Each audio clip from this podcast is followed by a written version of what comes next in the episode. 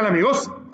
Perspectivas económicas para el mundo y Latinoamérica. Ahora que tenemos COVID-19, que más o menos sabemos cómo está la jugada. Bueno, veamos, porque para este 2020 el mundo nos ha puesto a prueba, ¿sí? A todos, en la parte sanitaria, el cuidado, los negocios, la reinvención y por supuesto ver cómo hacemos los pronósticos de cada uno de los países, de dónde vivimos.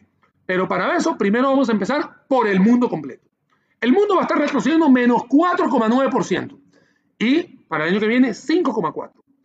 El mundo va a tener países que van a estar muchos en negativo, otros que le va a ir igual y hay unos que van a estar en positivo. Eh, ojo, que para eso también vamos a explicar en el video de hoy. Primero empecemos por las economías más grandes. Estados Unidos va a retroceder según el Fondo Monetario Internacional, menos 8,0%, Canadá menos 8,4%, Rusia menos 6,6%, pero efectos rebote el año que viene. O sea, economías muy fuertes y que muchos de nuestros países dependen de ellas. Ya sabemos que nuestro cliente va a estar mal. Pero si ellos están mal, imagínense la Unión Europea que va a estar peor, menos 10,2% con efectos rebote de 6% para el año que viene. Alemania, que es de los mejores países evaluados en Europa, va a estar retrocediendo menos 7,8%. Francia, Italia, España y Reino Unido, que no es la Unión Europea ahora, pero lo voy a poner acá, todos van a decrecer hasta dos cifras, menos 12, menos 12, menos 12, menos 10. O sea que también nuestro bloque comercial del viejo continente le va a ir mal. ¿Qué pasa con el lejano oriente? Japón menos 5,8, Corea menos 2,1, Indonesia menos 0,3, o sea que este es de los pocos que va a estar tablas. ¿no? Entonces es ahí donde tenemos que ir entendiendo qué está sucediendo con los países a los cuales les vendemos o también traemos productos en nuestras finanzas internacionales. ¿Cómo nos va a ir en, el, en la región de Latinoamérica, la más feliz del mundo? Bueno, Latinoamérica va a estar retrocediendo 9,4%, menos 3,7, más, más 3,7 para el año que viene, pero no todos los países les va a ir igual. Entonces aquí es donde quiero desmenuzar cada uno de ellos.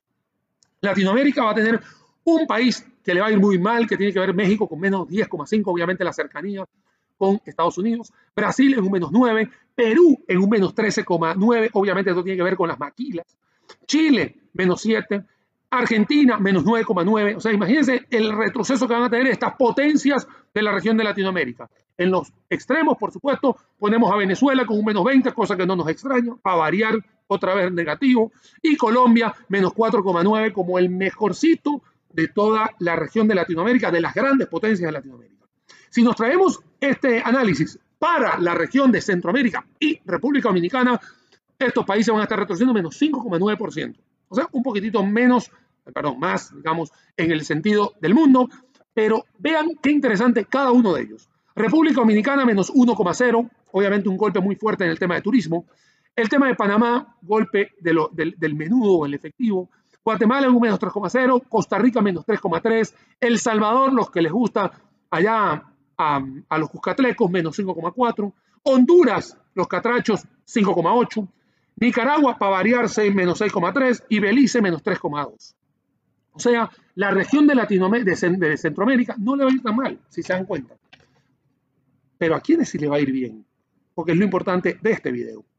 Hay gente que le va a estar viendo muy bien y que va a llegar en positivo al final de este año 2020. Aunque no me lo crean, hay más de 30 países que sí van a tener positivos. El primero es Guyana, con un más 51% y el año que viene más 8%. El año pasado descubrieron un yacimiento petrolero, ahí sí encontraron petróleo de verdad, 5.500 millones de barriles y ahora sí a vender petróleo y los tipos van a estar volando. China, más 1% este año, aunque haya sido el epicentro de la naturaleza de todo este COVID, este año va a estar creciendo. Es el proveedor mundial. Laos, Myanmar y Vietnam también van a estar creciendo positivamente.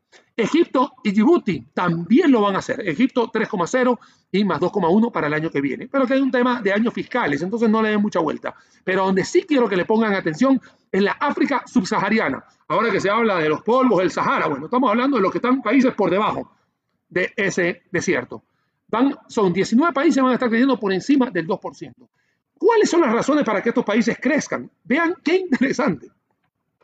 Países que tienen menos globalización, tienen mayor dependencia de la agricultura, tienen pequeño sector de servicios, tienen poca dependencia de turismo, o sea, nadie los conoce, y por supuesto son menos al impacto del COVID-19. Es interesantísimo ver esto porque usualmente uno dice, bueno, países más conglomerados, más unidos, globalización, etcétera, son los que les va a ir bien. Sí, pero exactamente es la demostración de que cuando estamos todos unidos, vamos a caer todos igual. Pero exactamente el mensaje de todo esto es que para poder tener una reactivación, una recuperación, será mejor cuando estemos todos unidos. Por eso es que la forma de sacar esto va a ser entre todos y cómo hacer que la recuperación económica se dé va a ser un análisis entre todos los países que lleven la carreta hacia adelante y saber de que el sector privado con el sector público, teniendo una buena concordancia, vamos a poder sacar el planeta hacia adelante. Mis redes sociales, Daniel Sucher Sommer, y nos vemos en una próxima oportunidad.